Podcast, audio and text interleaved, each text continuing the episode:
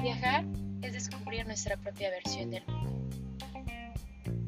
Toma tus maletas, escoge tu snack favorito y bienvenido. Ni es para tanto. Surge de la necesidad de tener pláticas incómodas con personas reales para sentirnos mucho más cómodos con nosotros mismos. Y sí, sí es para tanto. Hola chicos, bienvenidos, ¿cómo están? ¿Cómo les ha tratado eh, este tiempo de cuarentena? ¿Cómo vamos con este viaje de episodios que hemos tenido? Espero que les sean de muchísima información. Em, sé que este intro está sonando un poco repetitivo y para cortar un poquito la repetición quiero decirles que el día de hoy eh, me siento un poco decaída y mi creatividad eh, no está a full. Y he grabado este intro 10 veces y estaba a punto de claudicar. Pero creo que todos tenemos días así y también se vale y también está bien sentirnos así. Mm, darnos nuestro tiempo, escucharnos, apapacharnos y seguir adelante. Pasando un poco la página y hablando del tema en materia, el día de hoy tenemos dos invitadas maravillosas que nos ayudarán a concluir esta serie de episodios acerca del programa de Au en este especial de viviendo y estudiando en otro país. El día de hoy contamos con la presencia de Dafne Itzel Cruz Aragón, quien ya nos acompañó en otros episodios pasados, espero que la recuerden, y si aún no la han escuchado, vayan a episodios atrás para que la conozcan aún más. Y de Janet Carrillo, Ambas fueron au pairs en diferentes años y el día de hoy nos traen un poco su experiencia, pero hablaremos más de cómo fue esta experiencia no cuidando niños, sino lo que también te ofrece el programa, que es conocer el país, visitar diferentes estados, viajar por tu cuenta, toda esta parte como de diversión, de días off, todo lo chill, cómo administraban sus finanzas, qué tips tienen para nosotras, nosotros. Eh, toda esta parte como más de consejos. Tuvimos una plática riquísima. Eh, a Dafne, ya no la, a ya la conocen y si no la conocen les recuerdo, ella es licenciada en Mercadotecnia y cuando ella concluyó eh, su carrera decidió irse de au y vivir esta experiencia durante un año. Ya nos contará más acerca de, todo esto ah, en el transcurso del programa. Y Janet Carrillo también vivió esta experiencia un año después, justo de que Daphne estuvo por allá. Ellas son amigas se conocen desde hace mucho tiempo. Yo creo que entenderán esa complicidad dentro de la entrevista. Janet es licenciada en Mercadotecnia. Es la primera vez que está con nosotros. Sus pasatiempos, yo creo que su mayor hobby o su mayor pasión es el deporte, el comer saludable, el buscar un balance entre el bienestar y su cuerpo físico. Tiene la licenciatura en Mercadotecnia, si ya lo mencioné, el día de hoy estoy un poco dispersa, pero es una gran amiga, una gran hermana, una excelente mujer, eh, muy perseverante, constante. Muchas personas que estamos a su alrededor es algo que le envidiamos. Y muy fuerte, alguien muy resiliente eh, en su vida, si es algo que la define muy centrada y muy disciplinada. Su disciplina es la que la define. Ella vivió su experiencia en Linfield, Massachusetts, muy cerca de Boston, y en el transcurso de la entrevista sabrán más acerca de ellas. No tengo nada más que decir, eh, es un programa largo, así que ténganme paciencia y espero que les sea de gran, gran información. Así que sin más, vamos con nuestras invitadas.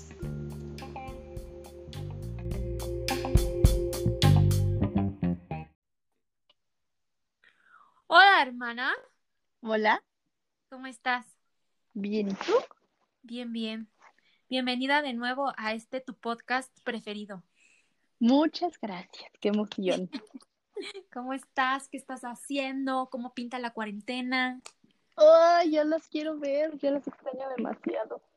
Fuera de eso, todo muy tranquilo, ando muy zen. La neta, me lo estoy pasando de ¿Ustedes? Pues yo bien. Hola, yo soy Janet. y pues me invitaron esta ocasión a Ni es para tanto. Entonces, yo también te extraño, amiga. La verdad es que las reuniones en esta cuarentena han cambiado bastante, pero bueno, aprovechemos un tiempo para, para descansar y para tomarnos de un de la mejor manera esta etapa. Exacto. La verdad es que nos las hemos pasado súper bien, o sea, nuestras reuniones vía internet. Exactamente. Por Zoom. Por Zoom. Ahorita no me puedo quejar de las buenas cosas que me he puesto con ustedes. Sobre todo en su cumpleaños. Sobre todo. Ya sé. Sobre todo. Muy bien, hermanas. Pues entremos en materia. Ya las presenté previamente, a Dafne ya la conocen y a Janet la conocerán en el transcurso de este su podcast favorito. ¿Y quién quiere empezar con un poquito de background de ustedes acerca de cómo fue su experiencia de cada una en su momento cuando fueron au pairs? ¿Tú, Daf, o tú, Janet? Que empiece la Yani. Échale, Janet. Échale, Yani. Bueno, yo soy Janet, ya me presento Jessie. Yo estuve viviendo la experiencia de, de au pair del año 2010 y 2017-2018 y estuve viviendo en Linfield, Massachusetts. Es una pequeña, es un pequeño background ubicado a 30 minutos de Boston, que es la, la ciudad. Y bueno, estuve viviendo con, con una familia muy, muy especial, la cual cuidaba a un, a un niño de un año, un, un año y medio cuando yo llegué. La verdad es que me fue afortunadamente muy bien. Aprendí muchas cosas. Sobre todo fue una experiencia de aprendizaje para mí, ya que nunca me había dado la oportunidad de viajar, inclusive yo sola. Entonces, este, la verdad es que me funcionó bastante bien. Aprendí muchas cosas y bueno, más que nada, pues este, este podcast va dedicado a esto. ¿Cómo era el lugar donde vivías? ¿Era un suburbio? ¿Era un poco rural? Este, ¿A cuánta distancia estaba de Boston, que es la ciudad eh, principal? ¿Cómo te, ¿Cómo te movías ahí? Bueno, sí, eh, afortunadamente la familia me brindó mi propio auto. Ya es que me animé a, a manejar, porque acá pues más o menos le aprendí, pero pues allá fue como una experiencia muy, muy bonita, ya que este, allá sola pues tuve que aprender a hacerlo. Entonces me dijeron, ya, pues la verdad es que te va a quedar lejos lo que es el subway y la manera de poder eh, moverte.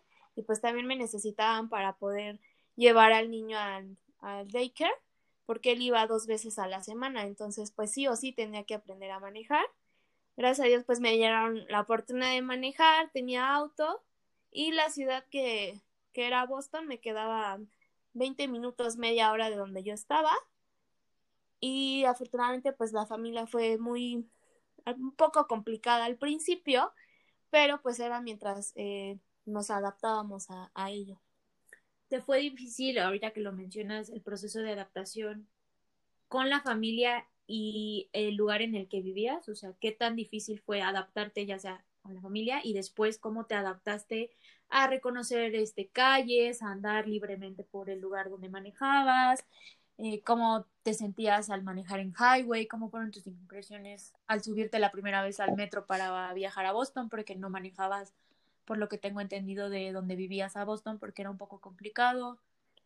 Sí, pues eh, al principio pues la familia me brindó un GPS, un celular obviamente para poderme comunicar con ellos. Entonces, pues yo tengo en como que tengo buena memoria o buenas referencias. Entonces al principio dije, ah, pues ya, hacía memoria, ¿no? Entonces me salí a conocer literal el carro y aprenderme así, me aventé el primer día al highway porque pues obviamente tenía que ir por despensa para comer y pues cuando hay necesidad pues hay que aprenderle de todo, ¿no? Entonces, este, así me animé, la primera vez la verdad es que me corría mucho el miedo, porque pues allá en una, en un país totalmente diferente, pues aprendes sí o sí, no hay otra manera de, de decirlo. Eh, la primera vez que me subí al subway igual me perdí mil veces, porque, o sea, yo tenía mi, mi mapita así de Boston, pero pues yo estaba súper nerviosa, ya sabes, la primera vez, ¿no? Entonces, lo que yo hacía, no podía manejar a la ciudad como tal porque la gente de allá es muy agresiva. Entonces, para evitarme problemas, estaba como, es que la gente de allá, o sea, sí manejan como tipo chilangos, pero peor. O sea, ya sí tienes que respetar muy bien los carriles. Entonces, luego si vas una persona, tienes que ir en un carril y así, ¿no? Entonces son como seis carriles en una avenida para poder tomar la, la, la pista. Entonces, mejor evitaba tener ese proceso y lo que yo hacía era manejar hacia el subway y ahí estacionaba el auto y ya de ahí al, al metro pues me movía al aeropuerto, al, al centro de Boston, a, downtown y así pues a diferentes partes donde yo quería ir. Inclusive fui ahí también a conocer un, bonito lugar que fue el acuario de Boston, que está muy bonito. Y pues así fue mi experiencia los primeros días. La familia ah, me costó un poquito de trabajo al principio, porque ellos se tenían que adaptar a mí y yo me tenía que adaptar a ellos. Entonces, pues fue un, un poco complicado, pero al final de cuentas, pues creo que me ayudó bastante a entender cómo es su manera de vivir y también pues ellos respetaban totalmente la manera en cómo yo hacía mis cosas. Entonces en ese tema no, no había problema. Solo el tiempo normal que sí. les toma. ¿Fuiste la primera au pair? No, fui la segunda. Eh, de hecho fue así como como que ya les surgía a ellos porque tuvo un problema en la anterior au Entonces, literal, en menos de un mes me dijeron, necesito que estés aquí en septiembre. Y pues así fue, o sea, organizarme todo aquí en México rápido para poderme ir en septiembre. ¿Ya dijiste la, edad del niño que cuidabas? Sí, un año ah. y medio cuando llegué. Ajá. Lo dejaste casi de tres, ¿no? Sí, lo dejé casi de tres. Y bueno, ya después, este, pues cuidé un tiempo, dos meses a una, a su hermanita, que era de recién nacida, pero literal, o sea, era nada más como el apoyo a, a la mami, ¿no? O sea, te tocó eh, que la mamá se embarazara eh, como en el pro de perder sí. sí, justo, o sea, yo llegué en septiembre y ellos me dieron la noticia en diciembre, la cual ella ya llevaba cuatro, tres meses embarazada, tres meses y medio, entonces literal, tres meses. Sí, algo así. Entonces, pues fue muy rápido. Me eché toda la, la aventura del embarazo de la mamá. La verdad es que eso, también comprender esa parte de cuando está embarazada la mamá, pues es un poco complicado, pero pues bueno, supimos manejarlo. Ok, muy bien. Eh, ¿Te gustaría mencionar eh, cuáles eran las nacionalidades de Sí, claro, ella era china y la mamá y el papá era americano. americano. ¿Y cómo era como la manera de convivir? Ajá, de convivir con ambos era igual, tenían eh, visiones parecidas. Pues como la esta la, bueno, la señora ya era Rosy, ella ya tenía bastante tiempo eh, viviendo en Estados Unidos desde muy joven, entonces ya tenía ya estaba muy adaptable a, a la pues la forma de vivir de los americanos, ¿no? Pero en sí, pues como cultura, la americana es todavía más más este más en forma de convivir con la familia que la china. Entonces pues me adapta un poco más con el papá en hacer otro tipo de actividades más en conjunto en familia que con la mamá. Sí menciono este tema de lo cultural porque pues como ya lo he mencionado en otras en otros programas Estados Unidos es un país multicultural y te toca convivir con con este con esta variedad de culturas alrededor del mundo en un mismo país. Entonces, a veces es importante recalcarlo, ya que pues en México no tenemos, creo que cada día se apertura más esta como multiculturalidad en, en, nuestro país, pero no estamos tan acostumbrados como, como en este país y me parece importante mencionarlo para que entiendan también un poquito los choques culturales y la manera de, de la dinámica, porque es muy diferente dependiendo la cultura con la que trabajas. Eh, ¿Algo que nos quieras mencionar, Janet, hasta ahorita de lo que llevamos? No, pues le damos la introducción a Daphne para que ella también exprese su experiencia. A ver, Daphne, danos un poco tu, tu experiencia. Y background. Tu back. Eh, pues yo decidí irme de au pair cuando salí de la carrera por, eh, fue en el 2015, no, bueno, en el 2016 fue cuando me fui. Eh, decidí irme porque no quería entrar al mundo laboral porque sabía que ahí iba a estar todo el resto de mi vida. Entonces quería experimentar algo diferente antes de empezar con eso. Y entonces decidí irme a...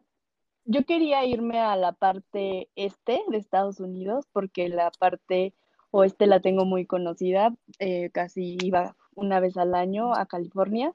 Entonces quería tener una experiencia un poco diferente en cuanto a clima, personas, este, pues todo en general. Empecé a hacer mi proceso a finales de, no es cierto, en febrero, sí, a finales de febrero, y me fui a, a finales de abril. Okay. Eh, me fui a New Jersey, el lugar se llama Glen Ridge, es un suburbio. Yo la verdad es que creo que fue muy fácil que me adaptara porque era como estar en Toluca y Ciudad de México eh, era New York, o sea, me quedaba a media hora Ciudad de México, este, New York, entonces para mí era como, ah, pues está muy bien porque estoy calmada en la semana y los fines de semana puedo ir a New York y conocer museos, obras, cualquier cosa. Entonces, por eso fue que me gustó demasiado.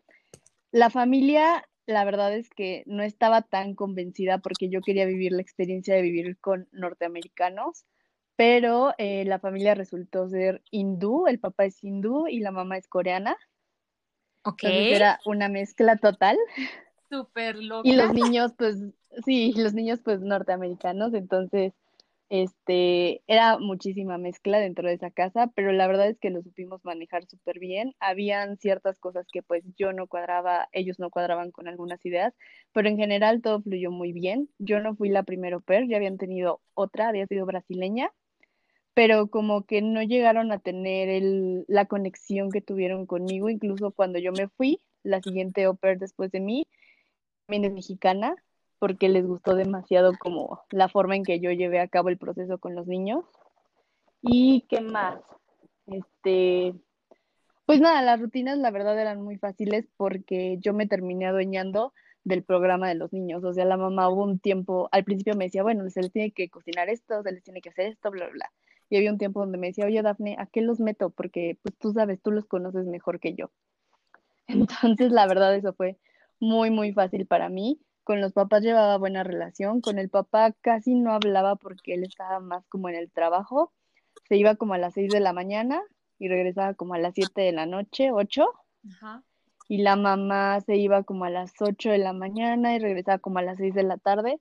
Entonces convivía mucho más con la mamá. Con ella me, llevé a me llegué a llevar muy bien, pero también tuvimos algunos conflictos que después platicaremos. Este, pero, pero en general la verdad es que tuvimos muy buena, muy buena conexión y con los niños me llevaba muy, muy bien. Eh, los niños tenían cuatro y seis años cuando yo llegué. ¿Cuatro y eh, seis? Eran unos cuatro y seis. Ok. Eran unos niños totalmente diferentes a lo que yo conozco en términos de niños. O sea, el niño de seis años lo único que quería era leer, lejos de jugar. Y eran unos niños muy, muy inteligentes. O sea, a mí me sorprendía demasiado que un niño de cuatro años pudiera, pudiera hacer sumas mentales de dos dígitos en, en segundos. Ok. Entonces, creo que eso me gustaba demasiado de, de ellos. No eran unos niños complicados y, y pues nada, la verdad es que era muy fácil eh, hablar con ellos. Era muy fácil. Yo me adapté muy bien y muy rápido. Súper. Oye, y bueno, parte de lo que queremos hablar un poquito en este podcast es cómo es la experiencia una vez que, pues ya sabemos, trabajamos y cuidamos a los niños y al mismo tiempo estamos conviviendo con la familia y vivimos bajo el mismo techo y toda esa dinámica que se tiene dentro del programa, pero también hay esa parte como de, mm, pues de visitar lugares y de conocer el país y de salir y hacer todo eso que normalmente eh, planeas cuando realizas un viaje, pero viviendo eh, dentro del país al mismo tiempo. ¿Nos quieren platicar un poquito de mm, cómo eran los lugares que visitaban, cómo se, cómo planeaban sus fines de semana o sus días off y toda esa parte como, sí, como más chill del programa. Sí, pues yo la verdad es que los fines de semana procuraba, ellos normalmente casi nunca me, me ponían horarios para trabajar el fin, exactamente para tratar de, de sobrecargarme de trabajo. Entonces casi normalmente los fines de semana, bueno, como toda, como es Janet, siempre me iba como a hacer gimnasio todos los días. Entonces, los fines de semana... Eh, Chismosa. Tengo, lo que hacía era levantarme temprano, pero para aprovecharme el tiempo, pues me iba a hacer gimnasio desde las 6 de la mañana para poderme desocupar temprano. Y pues conocí a muchas eh, también de ahí alrededor y normalmente siempre nos juntábamos para hacer el, el lunch, que era alrededor de 11, 12 del, del día. Estamos de vuelta. Nos estabas contando, Jenny, cómo te, cómo eran tus días libres o tus fines de semana. Sí, entonces, este, también iba al cine, uh, también íbamos a jugar eh, boliche algunos días, pues dependiendo, o sea, armábamos como nuestro plan para, pues, para pasar el fin de semana y también descansar. Armábamos películas, eh, bueno, una noche de películas en la casa, con Netflix, este, comíamos, preparábamos comida. A veces la familia de mi amiga eh, hacía diferentes actividades como, como climbing, entonces también nos invitaban los fines de semana. Y pues también, o sea, estaba, estaba chévere pasar un tiempo así libre después de, tan, de un harto de, un día. de un día de una semana muy ardua de trabajo ¿Salías a como de visita a los lugares cerca que tenías? ¿Iban a la playa? Sí, a veces pues en, en temporada de primavera pues sí íbamos a la playa. La verdad es que allá la playa no es como para que te metas. Pero pues bueno, sí, literal te puedes este broncear un poco después del invierno.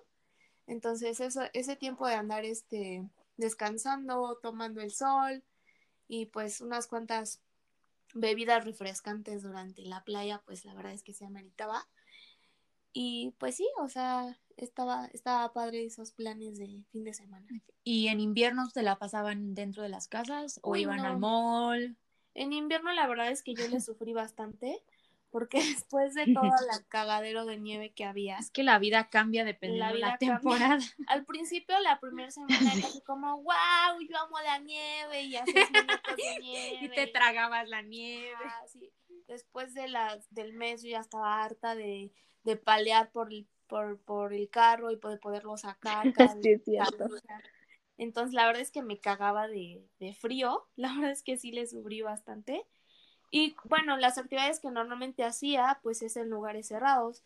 Allá también podías patinar, pero en un lugar cerrado, o íbamos al mall, al cine, o sea, como hacer otro tipo de actividades respecto que evitaran estar afuera en la nieve. Íbamos a mall a caminar, así al súper, o sea, como cosas así al cafecito. Mi plan, Walmart. Window shopping. Ya, O Costco o, tipo así de hacer compras de ese tipo. La tienda del dólar. La tienda del dólar free. Y sí, estaba, estaba chévere. O también ir a las, a las actividades como nos, nos queda cerca Main y otro downtown que estaba cerca de donde yo vivía. Entonces, pues hacer actividades como de nieve que era pues ir a esquiar. Entonces eso también estaba chévere. Ir a esquiar, a tomarte el café, el chocolatito calentito, subirte, caerte mil veces y que te duele hasta la madre, pero la verdad es que la experiencia hay diferentes formas de divertirse en diferentes épocas del año. Muy bien. Tú, Dafne, ¿qué hacías para tus fines de semana o tus días off? ¿Cómo los, eh, los programas con, con la familia o cómo eran? ¿Qué hacías? Pues yo también, como Yanni, eh, usualmente tenía los fines de semana libre, lo cual era muy bueno, porque justo no era como tan variante y muchas de las personas con las que me llevaba también tenían fines libres, entonces los podíamos aprovechar. La neta es que variaba un buen dependiendo la estación del año, porque no es como en México que tenemos las estaciones en un solo día, allá sí respetan su duración. Allá se respeta, chica. Allá sí se respeta. Entonces. Sobre todo en este, invierno, que se avienta seis meses. no, cabrón. eso se respeta. O sea, yo justo yo antes decía así como a mí me encanta el invierno, me encanta el frío y la neta es que ahorita mi estación favorita es otoño. Ah, ok, sí. O sea, creo que es donde te permite hacer más cosas. Si no estás en un lugar lluvioso, supongo. Claro. Pero bueno, en mi caso no era lluvioso. Entonces, este, pues la verdad es que variaba mucho. Tenía, tenía como dos grupitos de amigas. Uno que era una amiga italiana y con ella aprovechaba para viajar. Como ella, a mí no me dejaban tanto los fines de semana, los fines de semana los carros, entonces no podía hacer uso de él pero a ella sí. Entonces ella me decía, oye, vamos a la playa, vamos a X cosa, ella le, encantaba conocer. Entonces yo era como, va, vamos. Y tenía otras amigas. ¿Cómo? Si, si, tus si tu host family no te deja el carro los fines de semana o simplemente no te lo presta, porque hay algunas que no, no se los prestan y es algo que se platica en las entrevistas. Claro. Un gran tip es si consigue una amiga que, que, tenga, un carro. y que le encante salir y andar de pata de perro porque pues va a ser tu mejor amiga. Exactamente, sí, justo. O sea, por decir, a nosotros nos pasaba que cuando yo llegué solamente tenían un carro, ya casi cuando me fui compraron otro. Entonces, pues si ellos querían salir el fin de semana, a mí no me lo podían dar. Y como usualmente yo iba a New York, no lo necesitaba tanto. Entonces, pues por eso es que se me hacía más fácil eh, irme con mi amiga italiana. Por otro lado, tenía mis amigas mexicanas que nos encantaba el pedo. Entonces, ahí era como, vámonos a New York, vamos a hacer, vamos a conocer algo y después de conocer algo nos vamos a un bar que nos encantaba, nos encantaba, era súper local, se atascaba, los bartenders eran mexicanos, entonces, puta, salíamos súper, súper pedas de ese lugar y gratis. Y luego, pues claro que empiezas a coquetear aquí, a coquetear allá, te invitan, entonces más o menos así iban los fines de semana con ellas. Eh, yo utilizaba Tinder, entonces de repente tenía mis citas los fines de semana. Eh, mis hosts tenían una casa en un lago en New Jersey. el lago se llama Hopancock o algo así, la neta ni me acuerdo. Este, entonces a veces me invitaban a pasar el fin de semana con ellos allá. Lo llegué a pasar unas tres o cuatro veces la verdad es que creo que yo no soy tan familiar, entonces, o sea, como que a mí me gusta hacer mis cosas solita y luego digo, pues ya tuve los niños toda la semana y estar otro fin de semana más, eh, necesito un respiro de niños. Ajá. Entonces, este, a veces si iba, ellos eran muy lindos y me decían, oye, si un día quieres, un fin de semana quieres ir sola con tus amigas, invita a tus amigas, no hay problema. Este, entonces, al lago, y la verdad, eh, conocí muchos alrededores de New Jersey, con mi amiga la italiana, entonces básicamente era eso, entre peda y conocer. Es curioso porque New Jersey está súper cerca de Nueva York, como dices, pero es como si entraras a una ciudad como a cuatro, cinco, seis horas de donde está, porque es muy diferente, o sea, como que toda la familia que decide asentarse, que antes vivía en Nueva York y dice, no, pues ya voy a sentar cabeza y quiero tener familia, se mueve para allá, ¿no? Claro. Y aunque va y viene, es como si entraras a un lugar súper familiar y luego ya tienes la proximidad de, Nueva York y todo lo que te ofrece como la ciudad de concreto. Claro, o sea, justo por eso digo que se me hacía como, o sea, para mí fue muy fácil adaptarme porque se me hacía como vivir en Toluca, o sea, siento que mucha gente de Ciudad de México cuando ya quiere empezar a formar una familia, prefiere venirse a Toluca, así como a las afueritas de Ciudad de México, para poder tener una casa, o sea, que no vivan en un departamento. Y justo eso pasaba. Lo que pasa es que, digo, yo no sé, porque era, bueno, yo estoy hablando de Nueva York, de Manhattan específicamente. Entonces, alrededor obviamente están muchos otros eh, poblaciones. Poblaciones, sí. pero creo que New Jersey es, o sea, es más recurrente que vayan a la parte de New Jersey a que se muevan a otras partes y están en Manhattan dentro del mismo Nueva York. Sí, es que es súper cerca. Sí. O creo que de más cerca. Sí, o sea, yo me hacía media hora. Y si compras, y hay un tren, y si compras un pase mensual, pues ya está Delhi. Sí. ¿Cómo era la vida nocturna, eh, o cómo es más bien, en Nueva York? Cuéntanos un poquito, en Manhattan en específico.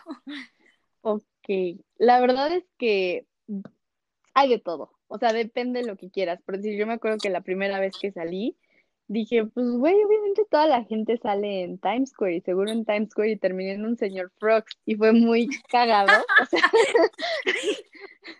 fue, con mi amiga la mexicana, entonces ella vivía en Manhattan, entonces era como, güey, pues, ¿qué conocemos? ¿Qué nos da confianza? Un señor Frogs. O sea, obviamente buscas en el mapita así como de, ¿qué hay? ¿Qué hay? Señor Frogs, ok, vamos a señor Frogs. Y hoy creo que terminamos bailando salsa y parecía, parecía que estábamos en una boda. Cuando empezaba a pasar el tiempo, eh, empezamos, fuimos a antros. Es muy importante que si vives en New York y quiere, o New Jersey, quieres ahorrar dinero, lo mejor que puedes hacer es conseguirte un RP, de varios antros. Ellos dejan entrar a las, creo que su negocio es eh, llamar a niñas para que vayan al antro y entonces los, las niñas no pagan y los hombres sí.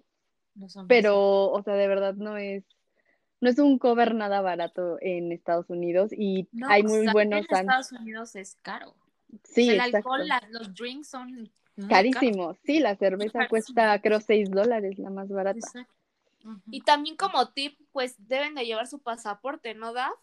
Eh, para que te dejen entrar. Yo la verdad es que llevaba una copia del pasaporte, o una foto del pasaporte, porque yo no recomendaría por cualquier cosa, o sea, no porque te vayas a poner hasta el huevo y no sepas qué haces, digo, puede pasar o puede que te pongan algo, este, pero yo prefiero que, o sea, llevar una foto, llevar mi credencial mexicana, a veces no te la hacen válida. Cuando ya te conocen mucho en un lugar, ya ni la necesitas. Entonces, o sea, yo lo que diría es, llévalo en una foto. Sí, o ya uno de los como tesoros más grandes que tienes cuando tú sales del país es tu pasaporte. O sea, puedes perder tu ropa, la maleta, tus zapatos, lo que tú quieras, pero el pasaporte es de lo que tienes que atesorar por siempre, porque literal es tu identificación en el exterior, o sea, es lo que te, te valida como persona. Entonces, una recomendación que creo que tú no, las diste cuando empezamos experiencia fue como, sáquenle copias a su pasaporte y enmiquen unas dos. justo. Por si llegase a pasar algo, o pues pueden traerla en la bolsa, o como tú dices, tomarle una foto y presentarla. Porque allá en Estados Unidos, sobre todo en esa zona, eh, el tema de ser mayor de edad y beber sí es un tema, y allá pues eres mayor de edad a los 21, entonces si no compruebas que es mayor de edad y andas metiéndote en lugares donde tendrías que tener pues 21 o más de 21, pues sí es un... Aparte, aparte mexicana, parecemos de 18, entonces mejor. Sí, o sabes que otra forma también es muy buena, eh, la licencia. Ándale, sí, también ayuda un buen porque pues, ahí viene tu fecha de nacimiento, es un documento legal en, e, en ese país, o sea, obviamente la licencia del estado donde estás, y listo, ya con eso la armas. Es mucho más fácil sacar una licencia, renovar una licencia porque se te perdió. Sí, porque ya estás allá. Exacto. Claro, pero cabe mencionar que para sacar la licencia, pues sí tienes que hacer el examen allá. pero, pero solo la primera vez, o sea, si se te ah, llegara a perder, ya nada más es renovación ese tema de las licencias se ve mucho dependiendo del estado y la familia con la que te vayas.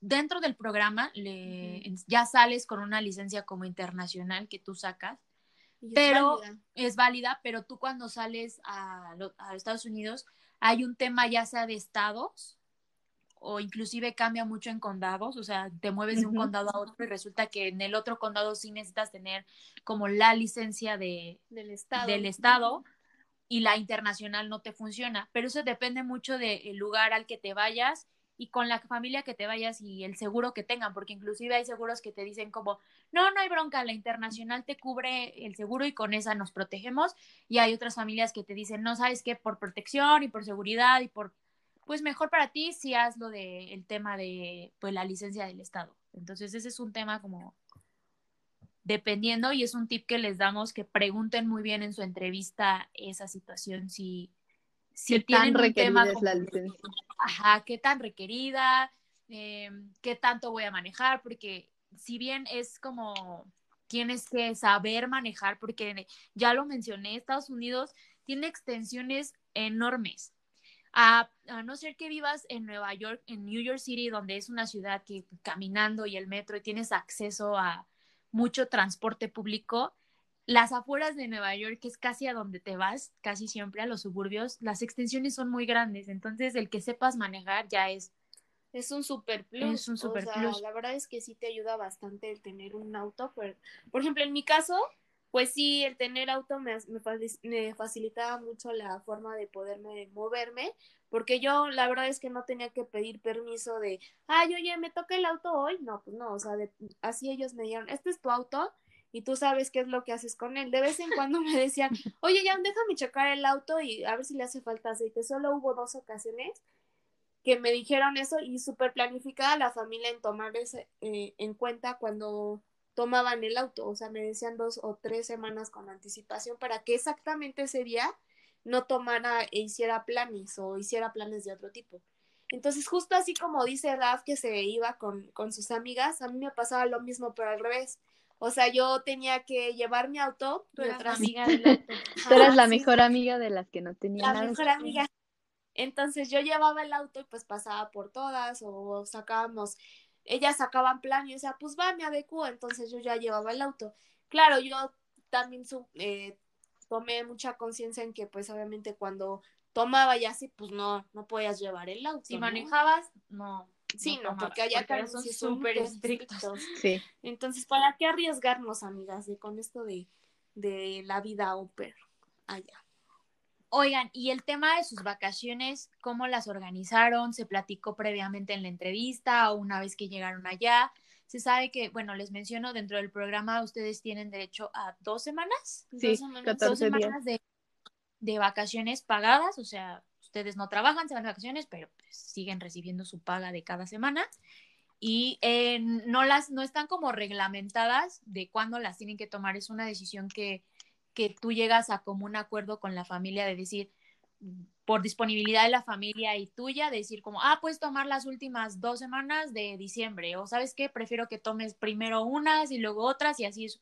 Es una negociación con las familias, porque al final de eso es, pues es un trabajo, es una comunicación constante y una negociación para que los dos estén en mutuo acuerdo, ambas partes estén en mutuo acuerdo. ¿Cómo llegaron a esos acuerdos ustedes? Y qué hicieron en sus vacaciones. y cómo eh, administraron sus finanzas también, es importante. Bueno, eh, la verdad a mí me ayudó bastante porque ellos me daban como todos los planes que ellos tenían alrededor de, del año. Entonces ellos me decían, oye, ya con tres meses de anticipación, voy a tomar de vacaciones de tal, de tal fecha a tal fecha. Entonces yo me organizaba y tenía que ver mis finanzas. el primer viaje que hice fue a, a Nueva York otra vez, conocí un, tiempo ahí, unos cuantos días, me regresé. Después me fui a California, que fue ah, en diciembre. Luego, luego también estuve unas, una semana. A mí lo que me ayudó es que la familia viajaba bastante. Entonces me dieron más de 15 días de vacaciones y con ellas pues nunca hubo del tema del dinero, o sea, ellos me pagaban los días como si yo estuviera trabajando entonces, la verdad no tenía problema. Lo, lo, que mejor me pudo haber pasado es que ellos me decían con tiempo para poder yo comprar vuelos. Ellos me decían, ya no te quedes aquí, no quiero que estés aquí en la casa, mejor salte a viajar, aunque sea aquí cerca, pero salte. Entonces, pues bueno, yo lo vi de esa manera. Llégale. Llégale, sí, literal. Entonces hice, bueno, el primer viaje ya a Nueva York, después eh, California una semana. Posteriormente me fui a un curso a Montreal, que estuvo de fin de semana. Posteriormente me fui a Chicago y a Washington, D.C. Yo sola también conociendo pues allá otro rumbo y finalicé en California que me tomé 15 a 20 días después de que estuve trabajando. La verdad es que sí siento o considero que viajé bastante en ese año. Conocí muchas cosas, muchos lugares y lo que yo hacía pues trataba de ahorrar durante todo ese tiempo para poder eh, conseguir los boletos un poco más baratos. Eso fue lo que también me ayudó, es que allá hay muchas aerolíneas, checas en línea, entonces todo es más, más fácil allá porque todas se ranquean. Entonces tú ya de acuerdo a tu presupuesto, pues ya vas eligiendo el, vuelo más caro o más barato dependiendo de qué es lo que a ti te agrade conseguir. Entonces la verdad es que eso me ayudó, que la familia era muy organizada y me decía como con anticipación sus, planes. para que yo tomara mis planes. Ok. ¿Y tú, Daf? Yo, la verdad, era súper desorganizada. No, no es cierto. Bueno, sí, o sea, pero Eh, yo con la familia, antes de irme, llegamos al acuerdo de que ellos escogían una semana, yo escogía otra.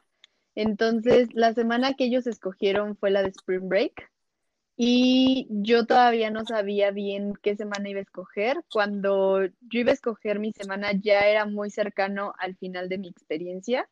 Entonces, eh, justo esa fue una de las peleas con mi host mom, porque ella me dijo, oye, van a venir tus papás, eh, ¿por qué no aprovechas esa semana y te la doy de vacaciones? Y yo le dije, ah, no, o sea, muchas gracias, pero no. Eh, mis papás van a conocer local y yo mis vacaciones las quiero usar, usar para conocer fuera de New Jersey, fuera de New York, o sea, alrededor. Entonces eh, fue un tema ahí de discusión porque ella me decía así como, no, es que yo te estoy dando vacaciones, esas pueden ser las vacaciones que yo puedo tomar, tómalas.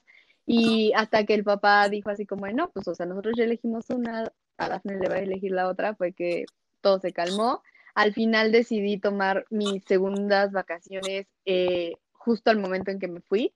Eh, cuando acabas el, el programa, te dan un mes para que viajes en todo Estados Unidos. Entonces yo me tomé un mes, una semana, y con esa semana aproveché para hacer un viaje en tren del, del este al oeste, o sea, de New York hasta California. Eh, fue un viaje que me tomó tres días, dormirme en el tren todo el tiempo. Eh, la única parada que hicimos, que fue por seis horas, fue en Chicago. Yo ya conocía Chicago, pero la verdad es que dije, ¿qué hago? ¿Me quedo cinco horas sentada aquí todavía del todo el ratote que me voy a echar o, voy a, ver qué hay, a ver qué hay de nuevo? Entonces decidí eh, dejar mi maleta en un como locker me salí las cuatro, cuatro horas más o menos, no me acuerdo si eran cinco o seis, o sea, digo, cuatro horas para tener tiempo para regresar. Y pues la verdad es que es una experiencia padre porque vas con el tiempo contado. Lo bueno es que ya conoces, entonces ya entiendes más o menos a dónde tienes que ir o qué es lo que quieres ver, si te faltó ver algo cuando fuiste.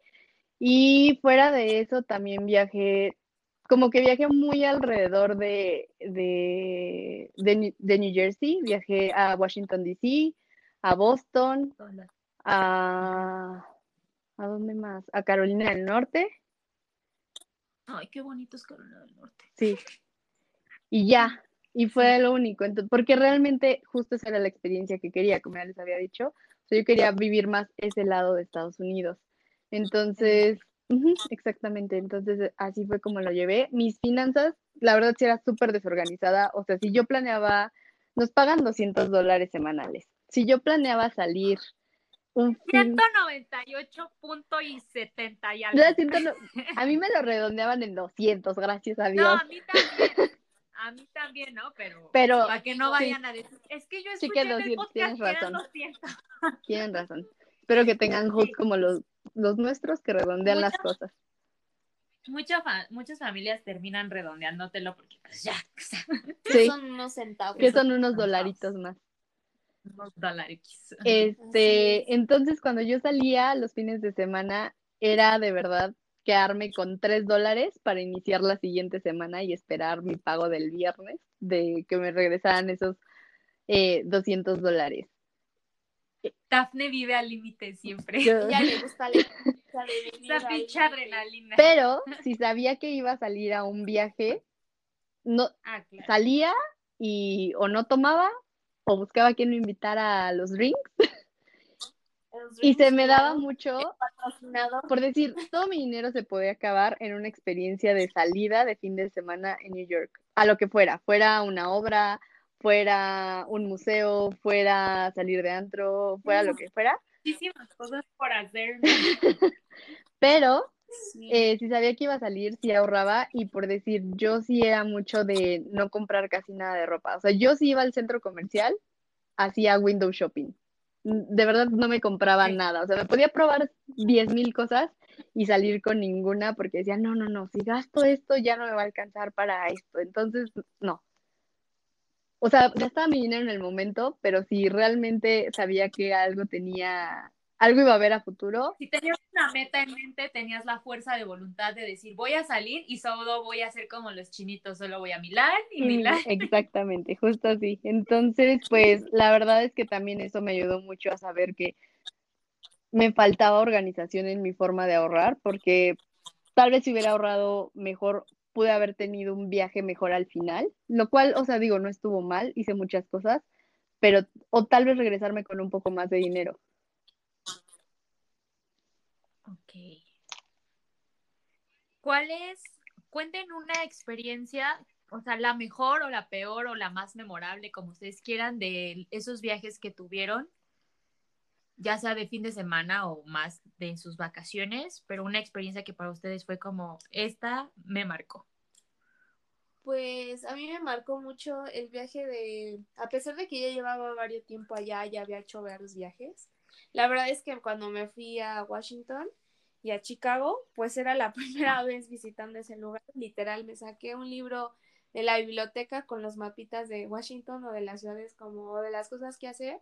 La verdad es que en Washington DC hay muchos museos por conocer, todos, la mayoría son gratuitos, solo es cuestión de que te tomes el tiempo de, de poder acudir, porque muchas veces pues se lleva bastante tiempo ya que los museos son muy grandes. Entonces, a veces en un día nada más alcanzas a hacer uno o dos visitas a un museo. Pero pues a mí obviamente comprando un boleto esa vez muy barato para Washington, D.C. Este, nunca me tomé la tarea de tomar eh, donde estaba un aeropuerto que estaba al otro extremo. Entonces dije, ah, pues ha de haber un aeropuerto, sí, claro. o sea, no hiciste el research de decir, ajá, porque a uno le queda claro que en un lugar hay un aeropuerto, pero allá no, o sea, no, puedes tener dos, o tres. aeropuertos en la misma ciudad. Entonces, pues yo de mensa llegué a un aeropuerto y claro, al otro, cuando ya me iba de regreso, pues empecé a investigar y me dijeron, no, hija, o sea, eso queda lejísimos de aquí, un Uber te va a cobrar carísimo, te tienes que ir con tiempo. Bueno, ya medio me explicaron cómo irme en el, en el tren, pero claro, tenía que transbordar entre subway, tren y luego tomar un taxi. Bueno, un desmadre, ¿no? El caso es de que me perdí, la verdad, mil veces, pero bueno, finalmente llegué corriendo así por el vuelo para no perderlo. Así faltaban 10, 15 minutos para que el vuelo cerrara las puertas. Y dije, no, no, no, corre por mi vida. Y eso fue como una experiencia que dije, lo logré. O sea, ya estando aquí, a pesar de todo lo que me pasó, de perderme por, por muchos lados, de preguntar y, y definitivamente no llegar al, al, lugar, pero bueno, eso me ayudó. También exactamente cuando llegué a, a Washington, D.C., pues Janet quería comer, ¿no? Entonces, llegué tarde, me salí ya sin celular, eh, o sea, sin pilas, sin nada, y se me hizo fácil irme, ¿no? A buscar un lugar para comer, pero pues la verdad es que soy un poco complicada para, para comer. Entonces buscaba como una, un lugar donde yo conocía allá una cadena de, de supermercados. Entonces, ah, ya sabemos cuál. pues. Pues bueno, yo ya lloraba, eran las 3 de la mañana. Para esto yo me quedé en hostales, compartiendo obviamente con 10 personas, hombres y mujeres mixtos en un mini lugar, ¿no? De esas veces que literal, o sea, está de película, pero están las literas, tu locker así al ladito y literal, o sea, no cabes. Bueno, entonces yo llegué, ya estaba toda fastidiada y me dieron las 3 de la mañana caminando hasta que un policía de plano en Washington DC me vio tan desesperada. ¿qué te pasa, niña? ¿no? Y yo lloraba, o sea, porque ya estaba más allá de, no me preocupaba el que me fuera a pasar algo, sino que la verdad lo único que quería era descansar. Entonces yo dije, no mames, ya, ya quiero descansar, me paré así en un seven y la verdad es que dije, a ver, tienes que tomar el, el tiempo o la, la, la, manera de cómo regresar, porque la verdad es que me salí sin nada. Pues solo mi cartera, mi celular, pero ya no tenía ya pila. Y pues ya afortunadamente me ayudaron a regresar al hostal a las 3 de la mañana. Pero bueno, eso, eso fue una experiencia que me ayudó a, a aprender que pues a veces las situaciones te tienes que adaptar un poco, ser un poco más adaptable a, a las circunstancias al medio, pero pues definitivamente me ayudó como para, para aprender así un poco más de mí, pero pues bueno, así tienes que hacerle, atreverte a muchas cosas y evitarte tener el miedo, cosa que a veces yo estando acá en México, la verdad es que me costó mucho trabajo y ya allá sí o sí lo tienes que enfrentar tú sola porque pues obviamente no hay nadie quien te ayude. Entonces, así como esas experiencias hay varias, pero bueno, esa es la que como que más me, me quedó para platicar. ¿Y tú, Gab? Yo creo que a mí eh, el simple hecho de irme y probar cómo podría vivir sola, o sea, sola, sin mis papás, sin mis amigos, sin mi familia, fue una de las mejores experiencias porque justo lo que dice Yanni, o sea, tienes que hacer o hacer ciertas cosas, o sea, no tienes de otra y si quieres sobrevivir, tienes que aprender a sobrevivir de la manera en que la gente pues vive ahí.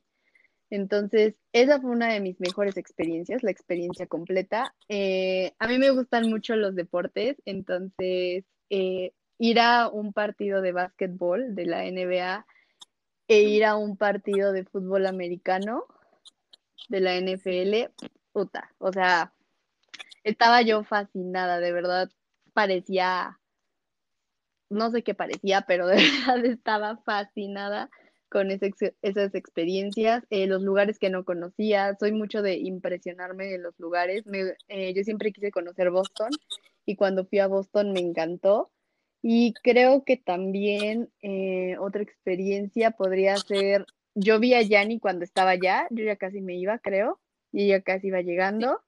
Y también vi a otra amiga que justo iba llegando, era su, era el final de su semana del training, entonces su familia se estuvo el fin de semana en New York y le rentaron una habitación a ella y le dijeron, oye, si tienes amigos, diles que se vengan y ya, solo ella y yo salimos, este, le di como un recorridito rápido en New York y listo, creo que esas también fueron de mis mejores experiencias. Solo me faltó contigo, More.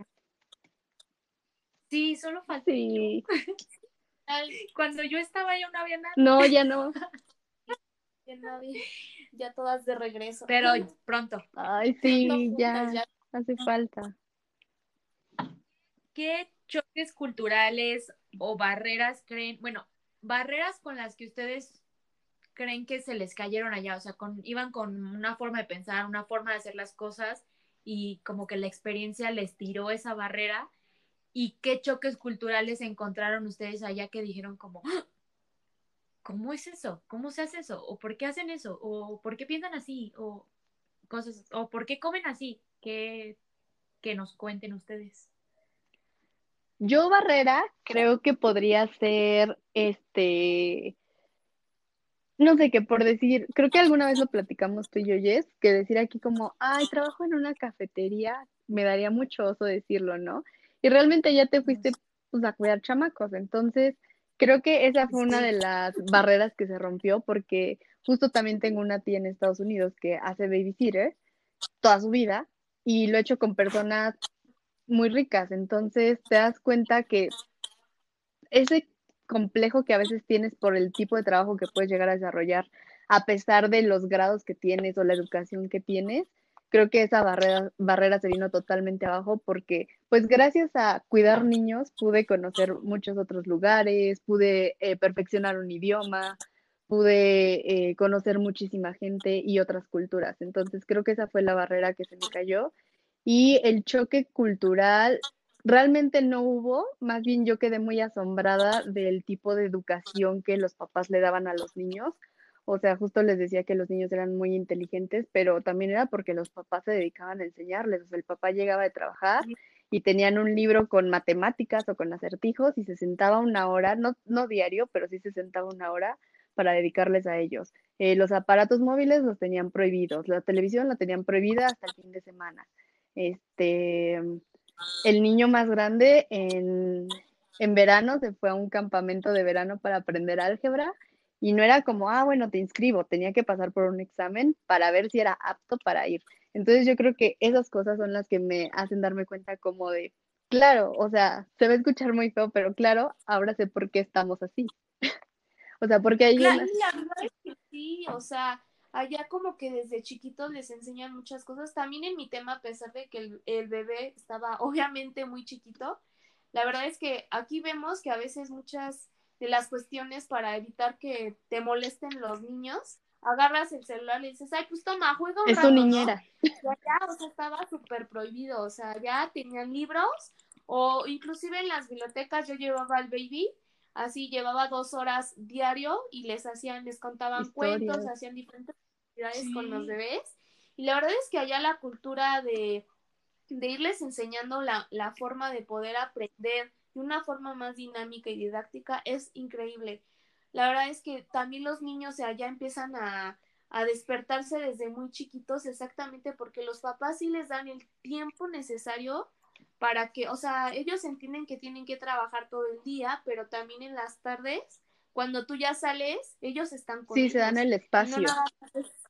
Como ópera, pues estar todo el día y pues hay que te hagas bola con la ópera, ¿no? O sea, claro que no, los papás también tienen esa tarea de ser que obviamente de ser padres y de dedicarles el tiempo necesario en actividades de ese tipo. Yo también estoy totalmente sorprendida de cómo los niños de allá son más despiertos, más movidos, pero no por estar en el celular, en la computadora, pero sino simplemente porque buscan actividades dinámicas. Pero yo creo, Yanni, que también eh, depende mucho de la cultura. O sea, por decir, yo me daba cuenta que en el summer camp que fue este niño a New York, la mayoría de los niños eran de ascendencia japonesa o china o hindú. Entonces pienso que sí hay como algo muy marcado, porque también la cultura americana, americana, sí es mucho de dejarle los celulares, la televisión. O sea, yo me acuerdo mucho de una vez que hubo un play date en la casa y que el niño grande me dijo como, oye, háblale a mi mamá y dile que si me deja usar mi Xbox para jugar con mi amigo. Era entre semana. Entonces le hablamos a la mamá y la mamá dijo, no, y yo le dije, pero es que si no, ¿cómo se van a divertir? Y me dijo, ellos tienen imaginación y tienen que poder divertirse sin utilizar un aparato. Entonces, no. Y se me hizo súper válida su respuesta. O sea, dije, claro, tienen un jardín, tienen pelotas, tienen, eh, no sé, los niños sabían tocar un instrumento musical, sabían eh, jugar fútbol, iban a fútbol. Entonces decía, claro, o sea, tienen que poner a trabajar su cerebro. Tienen la calle. tienen la calle. Yo, eso es cierto, o sea, depende muchísimo de la familia y de la cultura, porque vuelvo a lo mismo, allá es una ensalada de culturas y sí, sí hay choques a veces, aunque están muy acostumbrados, sí lo llegas a ver cuando existen los playdates, que te toca pues ir a los parques o recibir a los niños en la casa y sí, los niños son una esponja, yo creo que fue de lo que más aprendí y lo que más fue como me cercioré de que era cierto, o sea, tú puedes ver cómo son los padres de los niños sin conocer a los padres, viendo la actitud del niño. Totalmente. Y está cañón. Y, y, también eso sí me sorprendió de que a pesar de que las familias se dedican y deciden cómo educar a sus hijos dentro de su casa, eh, la educación en general en todo el país sí está como muy comprometida y sí hay muchísimos medios para que al alcance de cualquiera para que los niños eh, tengan educación de calidad y aprendan de lo mejor. O sea, a mí lo que me voló la cabeza fueron las, las bibliotecas. O sea, tú vas a la biblioteca y no solo hay anaqueles de libros, ¿no? O sea, hay actividades para cualquier edad, hay círculos de lectura. Eh, se, se, en verano se arman los campamentos. Y gratis, o sea, tú también podías ir. gratis. O vas al parque y en el parque hay un listado donde hay un calendario con actividades donde tú puedes aprovechar. Entonces, eso sí me voló la cabeza y me pareció bastante importante porque al final del día y con lo que más me llevé de del cuidado de niños, más allá de la experiencia como de vivir en otro país, fue que si tú siembras la semilla, esos niños que hoy son niños son el futuro. Entonces tú eres el responsable de que ese futuro pues se lleve lo mejor para que en el futuro haya mayor calidad. Y entonces muchos papás están comprometidos con su, con ese futuro que decidieron procrear, por decirlo así. Entonces creo que sí te vuela un poquito la cabeza y sí te reformula mucho la idea de de no tener hijos nada más porque la sociedad lo dicta, sino de ser consciente. realmente lo que vas a tener el tiempo, ¿sabes? De, de, alimentar esa semilla. Exacto. Sabes que sí. Bueno, y también a mí mi barrera cultural, pues yo coincido un poco con Dad, porque a veces nos ponemos como muchos paradigmas como sociedad.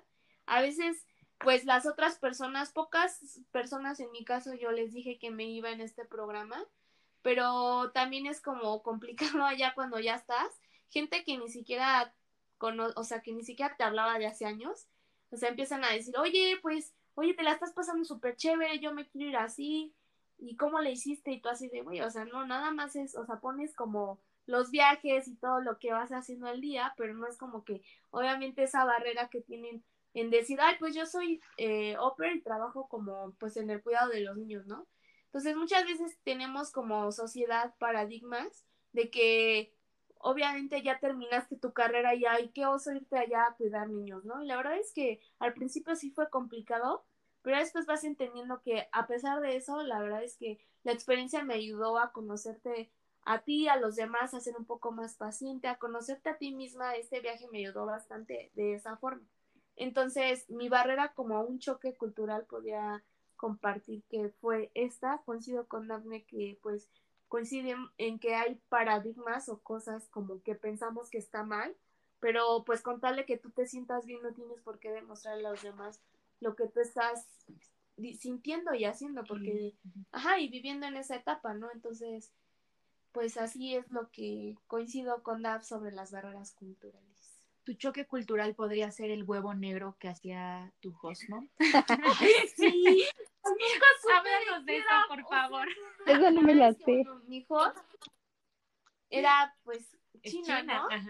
Y ella, le, ella la verdad, le, le encanta la comida spicy y la verdad es que un día me, me echó así como, oye, órale, ya, pues hay que guisar, ¿no? A ver quién. La competencia. ¿Quién, guisa mejor? Masterchef. ¿Al chile? ¿Al chile? ¿Quién le echa más chile? Porque los chinos son muy picosos, los asiáticos. Me acuerdo mucho de esa vez que me decía, oye, Jan, tú haces un guisado y yo hago el mío, va, para que lo pruebes y que obviamente que lleve el chile. Y yo va. ¿Y tú qué hiciste, Jan? Ah, ya, pues, Eso. No, espérate, yo tenía mole, mole que mi mamá me había enviado mole en polvo y yo dije, pues es que el pinche mole no, no pica, ¿no? Chocolate. Entonces fuimos a un súper juntas porque allá pues el tema de conseguir el chile, pues literal nada más consigues el chile de la Valentina en el súper. Y a veces llegas o los a jalapeños. los jalapeños o los chipotles, pero es muy raro. Y entonces pues ya me llevó allá donde donde ella compraba sus chiles, pero los de ella eran chinos, los chiles, ¿no? Entonces en eso yo vi unos verdecitos como así larguitos y dije, pues ha de ser de árbol, ¿no? Compré unos cuantos y como que lo mezclé con el mole este. Y bueno, literal es que el mole pues es dulce. Entonces le, le puse un poquito más de estos chiles y picó pues más o menos. La verdad es que yo aguantaba el picante. Pues no, a ella no le picó nada. En una de esas me prepara acá el arroz en su, de esta en esta cuca que para, para hacer el arroz en el ah, ya, me sirvió también un huevo negro, pero no, no, no, o sea, de por sí yo el huevo, la verdad es que tengo un tomar, comer el huevo, ahorita ya lo, lo pasé porque ya lo consumo, pero que le voy preguntando, o sea, me dice, Jan, era como un huevo duro, pero lo tenías que ir pelando, pero era negro. Y yo decía, qué asco, esto yo no me lo puedo comer, o sea, la clara era negra y obviamente el, centrito era más negro. Era más negro. O sea, imagínate, era como un ojo así bien asqueroso, horrible. Échale esta salsita. No, bueno, nada más probé, o sea, olí la salsita. No manches, o sea, me, puse la enchilada de mi vida. Obviamente el huevo, la verdad, le dije, Rosy, discúlpame, pero esto no me lo puedo comer. O sea, la neta sí, es otro nivel, güey. Y me dijo, no, no te preocupes, nada más, sí se ve de aspecto mal, pero la verdad es que creo que era de ¿De qué era el huevo? No, ¿Qué no de avestruz? No, no sé, la verdad es que no me acuerdo muy bien, pero era negro. O era de un tipo pájaro chino, no sé, el caso es que a ella le encantaba ese, ese huevo. Y nada más me animé a, probar pues el rice y el picante que había hecho, pero sí, o sea, es otro nivel. O sea, el chile, ahora sí que el chile chino, la verdad es que está, está muy, muy picoso. Sí, pica. No lo recomiendo, o sea, pica feo pica chinamente. Sí, o sea, se ve chafa. Y bueno, el mole ya obviamente me dijo, ¿esto qué es? ¿Esto es lo más picoso? Yo no, pero pues así mira, Es lo que hay. Es lo que hay aquí. Este dulce que pues, obviamente. Sí, no, la es que esa experiencia fue algo muy fea porque no me animé a probar ese huevo. Diferente. Muy, muy diferente. Yo creo que yo a diferencia de Yanni, o sea, agradezco demasiado el haber ido a comer a esa casa porque ellos no eran típicos americanos que compraban toda la comida congelada o no sé, comida, ¿no? Eh, ellos hacían toda la comida y hubo un tiempo en que los abuelos por parte del papá, o sea, bueno, los papás del papá, fueron, que son los de la India, y la mamá es vegetariana. Yo la neta casi no comía nada de vegetales, ustedes saben, soy bien melindrosa. Melindrosa. Entonces, este, con ellos, sí. puta, me encantaba todo lo que preparaba la señora, o sea, garbanzos, este, coliflor, una madrecita que se llama okra, no sé si lo ubican, sabía deliciosa, creo, creo que esa era más coreana, pero digo, probé demasiadas cosas, entonces eso también fue algo diferente y que ayudó en mi alimentación hasta ahora. Y otra cosa también, cuando el abuelo me conoció y supo mi edad, yo en ese momento tenía 24 años, o sea, de verdad la cara de asombro de saber que era soltera y que no tenía novio fue... fue la de tus tías. Exactamente. a, mis 27 años ya es válida, digo no, o sea, pero bueno, se pasa, pero a los 24 el señor cuando yo le dije, no, pues aquí soltera, viviendo la experiencia, muchas gracias, me hacía una cara de, no te quieres casar, estás muy bonita, te presento, o sea, un día llegó con su celular a presentarme a sus sobrinos y yo, ah, no, muchas gracias. Ay, y güey, ahora uno de mis mayores sueños es casarme en una boda hindú. Es lo que te iba a preguntar, ¿de dónde eran ellos hindú, verdad? El papá es hindú. Sí, es que los hindú es todo un tema, pero... Pero eso es lo cool de estar en Estados Unidos conviviendo con gente de, otras nacionalidades. Y está bien, bien padre, la neta. Bueno, a mí me parece A mí también, demasiado. Oigan, eh, para concluir, eh, denos algunos tips que para ustedes creen que son importantes para personas que estén considerando vivir esta experiencia experiencia y eh, cómo fue o cómo es el volver a sus países, qué cambió, qué, con qué dificultades se encontraron nuevamente, a qué se tuvieron que acostumbrar, todo ese tipo de, pues, choque con tu cultura. Eh, bueno, pues yo lo que quiero concluir, pues fue una experiencia muy padre.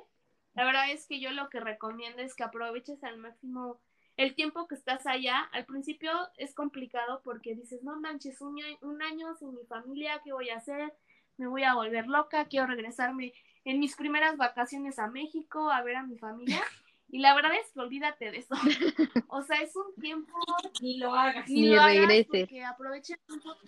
Ni lo regreses, ni regreses a pasarte año nuevo, ni el cumpleaños de tu mamá, ni el cumpleaños de la abuelita. O sea, no mejor tómate el tiempo allá de visitar y de hacer planes allá. Ya acá regresando, pues ya vas a estar obviamente mucho más tiempo y puedes hacer lo que tú quieras. Entonces, lo que yo recomiendo es que sí aproveches cada, cada tiempo, cada oportunidad, que a pesar que a muchas opers les da el tipo homesick, que es cuando obviamente no te deprimes, ajá, porque extrañas todo de, de, tu familia, de la forma en la que como vives, pero pues es cuestión, depende de ti, mucha gente va a estar diciéndote, no, no te sientas triste, bla, bla, bla, tienes que salir, pero es decisión tuya de tomar las riendas y decir, este año la verdad me la, la voy a pasar así porque yo quiero esto. O sea, siempre tener como el plan de decir, yo quiero hacer esto, yo quiero hacer el otro y no me importa cómo lo, lo vaya a hacer y de esto tengo que aprender, ¿no? Entonces, lo que a mí me funcionaba es que yo la con la familia hablaba bastante de los temas de las vacaciones y yo adecuaba o hacía como un, un guardado para poderlo ocupar en mis días de vacaciones o en mis días. Entonces, eso también me ayudó a ir programando. Y bueno, también hice un gran guardado cuando regresé acá y eso me ayudó mientras el conseguir trabajo acá en, en México. La verdad es que el, el, regreso otra vez es un choque cultural, a pesar de que estás ya en tu, con tu familia, con con las personas que quieres, ya no estás sola, pero también es un choque de volver a regresar, es como si el tiempo se detuviera y que esto no hubiera, no hubiera pasado absolutamente nada en el año que fuiste a hacer allá, porque toda la gente está, está parada, o sea, sigue siendo lo mismo que tú dejaste hace un año. Entonces, el volver a casa también es otra, otra dinámica en la que tienes que trabajar tú al principio te sientes obviamente perdida porque estuviste un año fuera y ves las cosas como un poco extrañas y a pesar de que estuviste fuera, tú estuviste haciendo tus cosas por ti misma. Entonces regresas al lugar donde estabas con las reglas que estaban antes de irte. Y ya no te parecen, tan, padres. tan padres. Y entonces toda la gente te quiere ver, o sea, tu familia, tus amigos te quieren ver y todo eso, pero a mí lo que me sirvió es tomarme como un break y decir, ya llegué a México, sí, pero no quiero, no quiero ver a nadie absolutamente ahorita en un tiempo. Ahorita en unos ocho años. regrese más tarde. Regrese más tarde y quise tomar el tiempo como, como con mi familia. La verdad es que ellos me tuvieron mucho, mucha paciencia en poderse, en poderme, en poder ellos conocerme cómo es que me fue ese año y también el de yo aprender a tener un poco más paciencia y entender que pues la vida continúa y, y no por eso, o sea, pasé muchas experiencias allá y que la verdad me hicieron cambiar mucho como persona. A veces me, me di cuenta que eso, eh, esa vivencia me aperturó mi, mi manera de pensar en muchas cosas entonces, en lo que soy ahora, la verdad es que sí hubo un gran cambio. Pocas personas me han dicho, oye, ya no es que cambiaste esto, cambiaste el otro. Y la verdad ya no, ya no coincido contigo en estas situaciones. Y es válido que me lo, que me lo hayan dicho esas personas, porque de eso empiezo a aprender como un poco de, de lo que era Janet antes y lo que es Janet ahora. Entonces, si hay un cambio, muchas veces no lo ven las personas, pero personalmente creo que sí te ayuda un un poco a ti en poder agrandar el universo que tú estabas viviendo aquí y cuando ya sales. Entonces, como experiencia, pues yo, yo les digo que disfruten lo que están haciendo ahorita y lo que están dispuestas a hacer y a conocer afuera de este, de este mundo, que pues en este caso pues me funcionó a mí esto. No sé a ti, Daf, que... Yo yo creo que mis conclusiones serían, para mí también fue una experiencia increíble. No creo que todas las personas vivan la misma experiencia, este, pero creo que nosotros tuvimos una bastante buena experiencia dentro de todo. Em, mm. creo que no podría decir como es mejor si te vas cuando acabes la carrera o antes de que empieces la carrera, porque creo que depende completamente de cada uno, de qué tan preparado está para alejarse de su familia, para experimentar eh, nueva cultura, para experimentar eh, el idioma, que incluso por decirlo, nada más es en Estados Unidos, también hay en Francia y en Alemania. Entonces eso también es importante. Digo, aquí ni siquiera salimos del continente, pero hay personas que salen del continente y pues es un choque tal vez un poquito más grande. El saber que tal vez tu familia no te va a poder visitar y que no lo vas a ver es algo que también tienes que preguntarte mucho, sobre todo si eres una persona como muy familiar. Digo, yo amo a mis papás y todo, pero sabía que no era mi caso, que podía vivir perfectamente mi año sin ellos, este, que me iba a ayudar demasiado a crecer. Entonces, en general fue una experiencia increíble. Yo creo que los tips que dejaría serían en la entrevista, de verdad, poner mucha atención eh, con, a las entrevistas. Creo que en las entrevistas es casi el 80% de saber cómo te la vas a pasar estando allá. Entonces tienes que tener muy, muy en cuenta qué es lo que quieres. Si vas a ir nada más por vivir la experiencia de ser au pair, si vas a ir por conocer otro país y tratar de salir lo más posible, eh, si vas a ir porque quieres encaminar tu carrera allá, entonces también busca como más opciones que te, que te permitan hacer el camino un poco más fácil. Creo que también tenemos que tomar muy en cuenta que no nos están haciendo el favor, porque muchas veces como que nos, como, ¿cómo lo podría decir? Como que nos doblegamos ante las, ante las personas porque creemos que nos están haciendo el favor de tenernos en su casa, cuando tú también pagaste para estar en ese programa, cuando tú también estás intercambiando tus cuidados y tu conocimiento con los niños y con la familia y tu cultura y ellos también, tu tiempo. exactamente, y ellos también están pagando y ellos también están dejándote a los niños a tu cargo y también están eh, proporcionándote ciertas herramientas. Entonces creo que tienes que tener muy en cuenta que no estás haciéndole el favor a nadie. O sea, es un 50-50 y en el momento en que no te parezca algo, dilo. Eh, es muy importante que te acerques a tu LCC, que es la persona encargada de ciertas áreas Eh, digo, hay muchas LCCs, me tocó escuchar de muchas LCCs que eran muy malas, la mía era muy buena, de hecho era mexicana. Entonces, oh. este, cualquier cosa que yo le decía como, oye, hubo tal problema, luego, luego respondiera como, ok, este, déjame le mando un mensaje para ver qué está pasando. No respondía como defendiéndome, sino como tratando de mediar la situación. Entonces creo que encontrar una buena LCC, si no tienes la tuya, pues ver con tus amigas si ellas tienen otra y te pueden ayudar, creo que no hay ningún problema, al menos para darte un consejo. Eh, man, ¿cómo? Sí, pues, o sea, estando allá, eso quiere decir que no estás totalmente sola y que pues puedes pedir o acercarte a pedir ayuda cuando las cosas. Exacto, o sea. Entonces también es Sí, es, de hecho es parte del programa, o sea, tú no terminas tu relación con la agencia con la que te vas una vez yéndote. Están contigo eh, durante el proceso, pero es tu responsabilidad buscarla, o sea, tú, a ti te asignan una por la zona en la que estás, pero si no te sientes cómoda o no sientes que no te está escuchando, no te está resolviendo un problema, eh, puedes hablar con alguna otra y si sientes que ninguna te está resolviendo, tú llamas como, ellos te dan unos datos y tú llamas como al centro que está en Boston, a las oficinas, y ellos mismos se encargan de escucharte y de encontrar la manera de ayudarte a resolver ese, ese problema que tú tengas.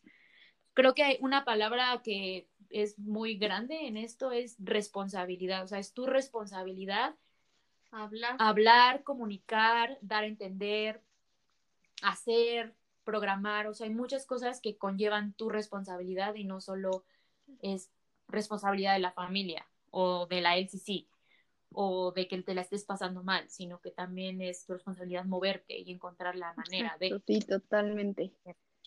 Em, no sé, también creo que manejar es súper importante, o sea, yo por decir, cuando manejaba aquí, antes de irme ya tenía dos años de experiencia manejando. Entonces era bastante. Cuando me fui, la verdad es que yo me, le metía pata. Y creo que hubo un momento en que mi conciencia entró y dijo, güey, si se te mueren estos niños, es tu responsabilidad porque estás manejando de la chingada, o sea, le metes pata. Entonces creo que independientemente si manejas rápido, si no sabes manejar, si, si llevas poco tiempo, creo que es algo que tienes que ser muy consciente que cuando manejas y sobre todo cuando estás llevando a los niños a la escuela, a, a sus actividades, estás cargando con vidas. Y si esas vidas les llega a ocurrir algo, va sobre ti y sobre todo por el programa en el que estás, o sea, eres... Y lo más importante, no mentir, o sea, si no tienes la, o sea, si tienes cuatro meses que estás aprendiendo a manejar y en la entrevista te preguntan, tú dilo, porque realmente eso se va a ver allá, o sea, al final tú vas a llevar la vida de, o sea, deja tú tu vida, estás de las otras personas. cuatro, sí, totalmente. sí, es tu responsabilidad hablarlo o callártelo, porque de todas formas si tú mientes estando en la entrevista, como dices, con la familia, solamente pues allá se va, se va a reflejar todo. Entonces te van a decir, oye, pues si tú me dijiste que sabías manejar y justo acá te digo, hay que salir a manejar y te da miedo, o sea, ese tipo de cosas, es tu responsabilidad hablarlo y ser lo más claro con la familia. Y así como dices, tomar la decisión de tomar, o sea, si realmente en la entrevista ahí se va, se va a dar cuenta que el 80% así va a ser. Entonces, yo creo que debes de tomar en cuenta que a pesar de que digas, ay, no, ya me, ya me fastidia estar esperando que esta familia no, y que ya tuve varias entrevistas, mejor tómate en cuenta que también vas a ser un año en el que vas a estar siendo tú responsable de poder vivir tu experiencia como tú quieras.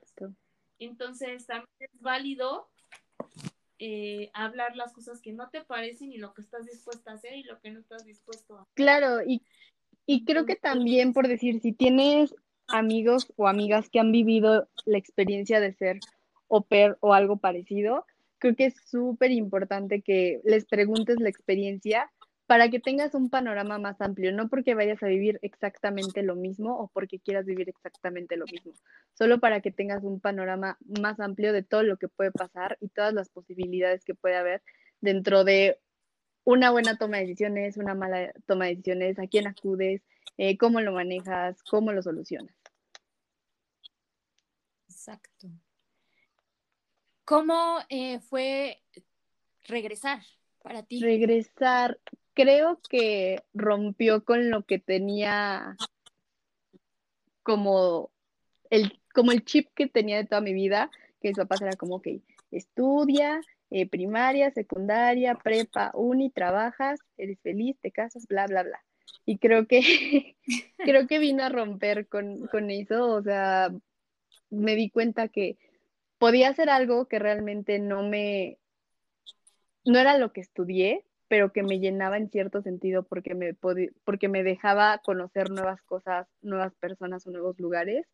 Y creo que eso es algo que cargo hasta el momento, el decir como, ok, no necesito dedicarme a lo que, a lo que estudié porque puedo hacer esto, qué bueno que tengo una carrera y qué bueno que sé hacer otras cosas, pero también estoy desarrollándome en otras. Entonces creo que eso me cambió demasiado el chip del pensamiento. Em, igual, como dice Yanni, llegas a tu casa y son las mismas reglas que siempre han existido, pero tú ya tenías cierta libertad, entonces es como volverte a poner la correa. Claro que en cuanto llegué, creo que no tardé ni un año, no sé. Sí, tardé un año en salirme de nuevo de mi casa. Entonces, este, o sea, porque pues ya no cuadran tus ideas, ya, ya no, ya quieres ser un poco más libre. Eh, sobre todo si sí tuviste esa libertad cuando viviste en el extranjero. Mm, ¿Qué más? Eh, creo que te, justo, creo que te vuelves más consciente en la forma de decir, ok, si voy a tener hijos, de verdad tengo que ser consciente de qué implica tener hijos, porque a mí solamente me tocó cuidar a niños de 4 y 6 años, que creo que es un poquito más fácil, o sea, creo que cada etapa tiene como sus pros y contras, pero la verdad es que yo con un bebé no me veía. Y justo ver a otras personas que cuidaban bebés era como, ay, no, muchas gracias, mejor sí le voy a decir que se ponga condón. o sea, entonces creo que te hace... Mejor anti Sí, sí, sí. Siempre lo digo.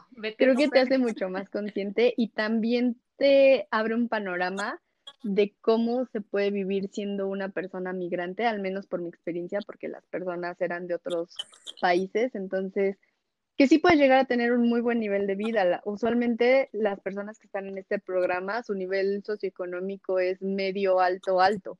Entonces, creo que te das una idea, digo, mi familia era de otros países, que puedes tener una vida totalmente igual a un norteamericano o mucho mejor ahí o en otra parte del mundo. Es cuestión de quererlo y de Exactamente. Pues, pues creo que hemos terminado con esta parte del programa. Solo quiero agradecerles eh, su paciencia, su testimonio, eh, sus palabras. Y nos fuimos larguísimos, pero pues para eso estamos, ¿verdad? No importa, el chisme está bueno. está bueno, no tienen mucho que hacer en cuarentena, ¿o sí? Mientras lavan el patio y o la casa. Decir, o despedirte. Eh, yo, yo algo, algo que se me olvidó decir también es hagan voluntariado, o sea, háganlo en todos lados, o sea, en tu país, en tu ciudad, en donde quieras, pero también el voluntariado extranjero es muy bueno.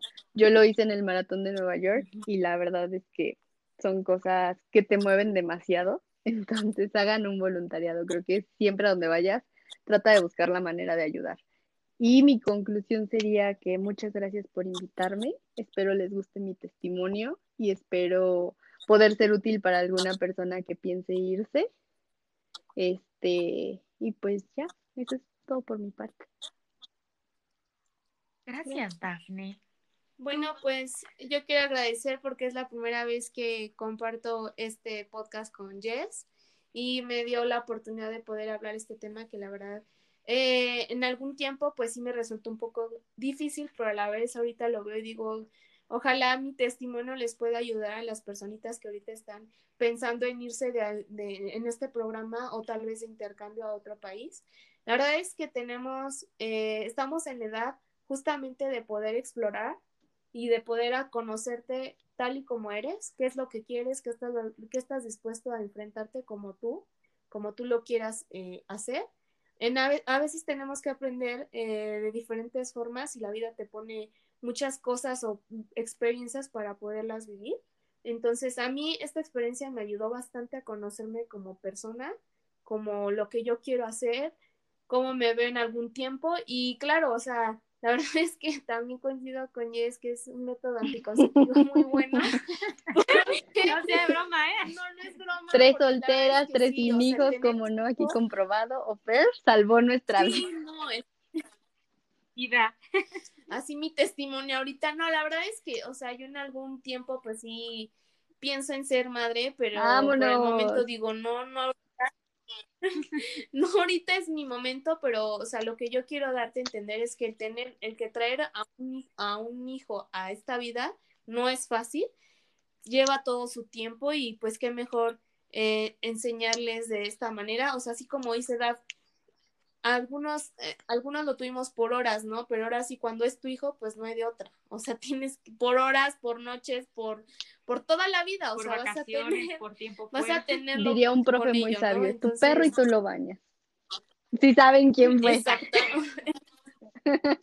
sí, entonces es eso. O sea, si realmente estás esperando en ser madre, pues qué mejor en darle lo mejor el tiempo, no el que te sobra, sino el que realmente es, necesitas para una para crear una vida. Entonces, espero que este podcast les haya gustado. En mi parte, pues esa fue mi experiencia como Oper y de verdad, si están eh, esperando vivir una experiencia así, pues háganla, no hay más. Y qué mejor hacerlo de esta manera. Pues muy bien. Muchas gracias por todo. Y por gracias, chicas. Eh, gracias por escucharnos. Nos vemos la próxima. Bye.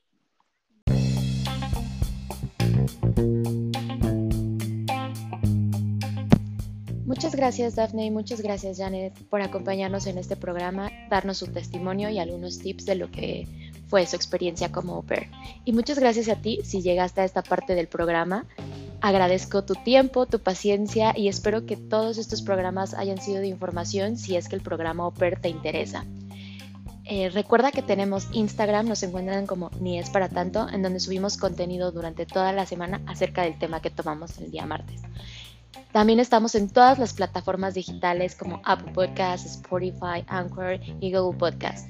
No olvides seguirnos por ahí y punto y pelota, tío, que hemos terminado.